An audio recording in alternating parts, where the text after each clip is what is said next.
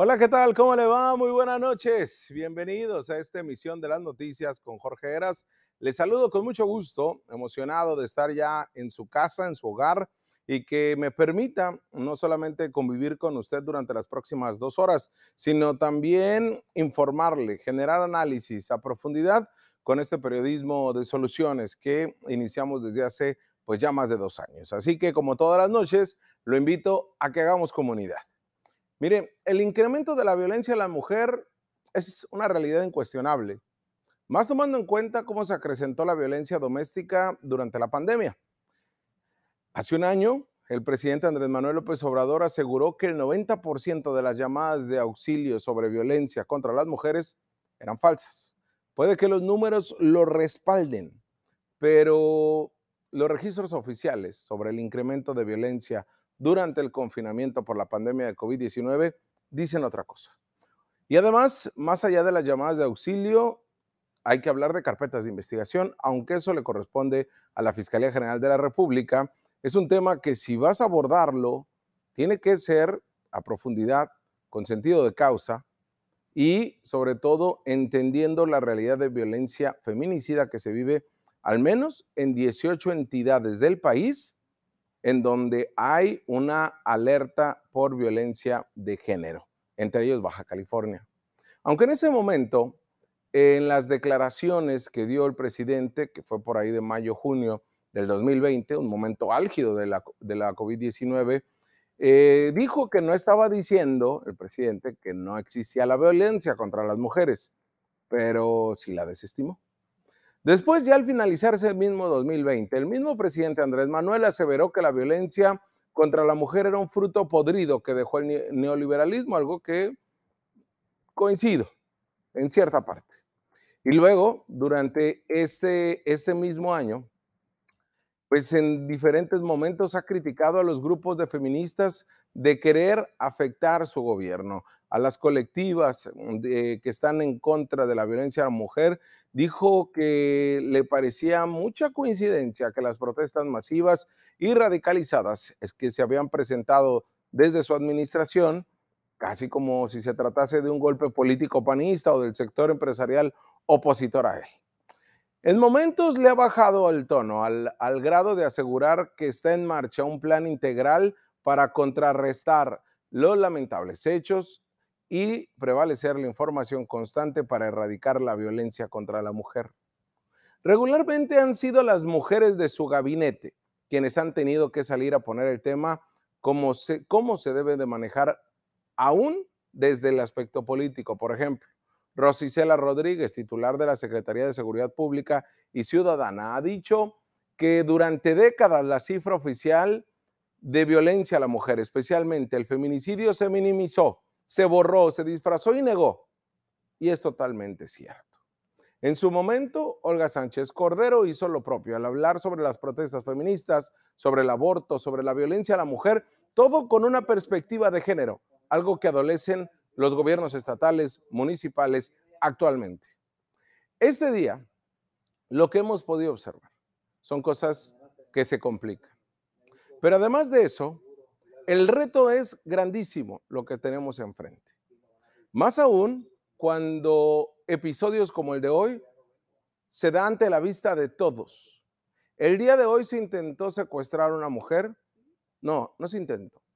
Se secuestró a una mujer, se privó ilegalmente de la libertad cuando salía de unos juzgados civiles en Tijuana. Veamos lo que sucedió hoy.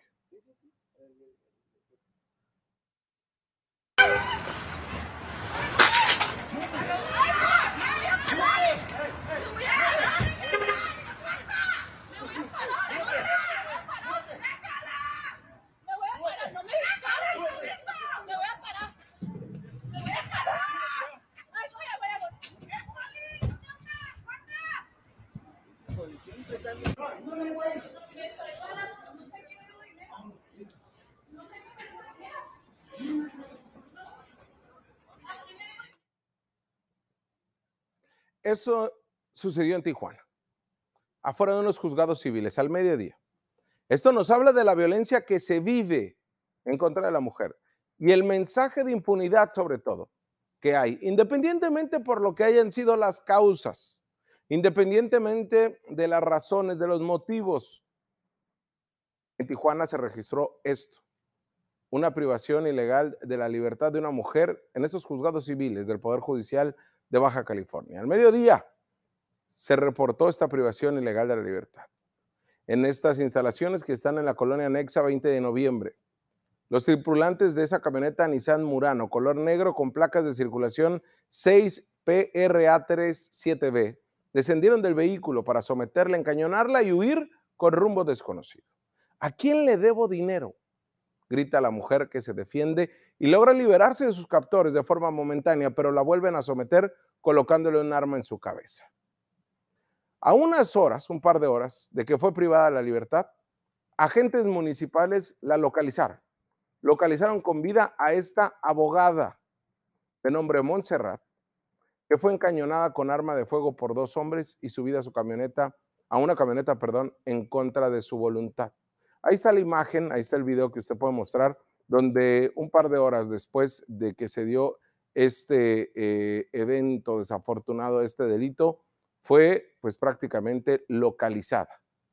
La Secretaría de Seguridad Pública de Tijuana informó que agentes de la corporación encontraron a la víctima de quien sabemos es abogada y precisamente venía saliendo de una audiencia. Los responsables de la privación la dejaron en la vía rápida cerca del mercado de abastos para después darse a la fuga.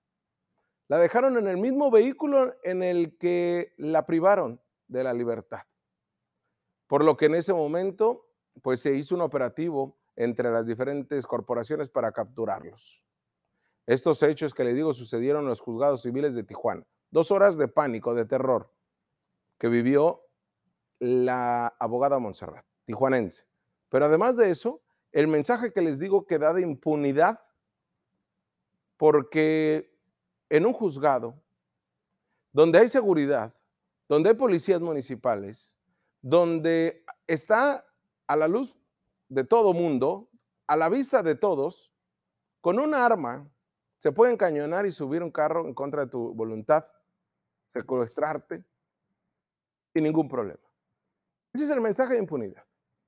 ¿En dónde se sienten seguras las mujeres? Independientemente por lo que haya sido. ¿eh? Lo grave acá es la forma en que se da y afortunadamente fue encontrada con vida. Pero hay 275 mujeres que en este 2021 no han sido localizadas con vida, algunas de ellas ni siquiera encontradas. Se trata de 275 víctimas. Se trata de 275 mujeres asesinadas en lo que va del año. Con esas 275 víctimas, Baja California se mantiene en primer lugar de las entidades con el mayor número de asesinatos de mujeres, conforme a las estadísticas del Sistema Nacional de Seguridad y Protección Ciudadana. En esta entidad fronteriza se asesina a una mujer en promedio cada 24 horas. ¿Sí? Se asesina a una mujer en promedio cada 24 horas, la mayoría por arma de fuego. Según los datos, 200, 214 mujeres fueron adultas, 25 menores de edad, 25 menores de edad asesinadas. Y el resto de las víctimas, 36, se desconoce su identidad. Por eso decía que hasta el momento no sabemos quiénes son. Por ende, pues se desconoce su edad. El reporte de la, de la incidencia delictiva de enero a septiembre del gobierno de México señala que de estos asesinatos, 261 fueron considerados como homicidios dolosos y 14 se clasificaron como feminicidios. No se pueden clasificar más porque ni la fiscalía quiere o tiene esta capacidad para hacerlo, y también el Poder Judicial, los jueces y las juezas, tienen la determinación para hacerlo.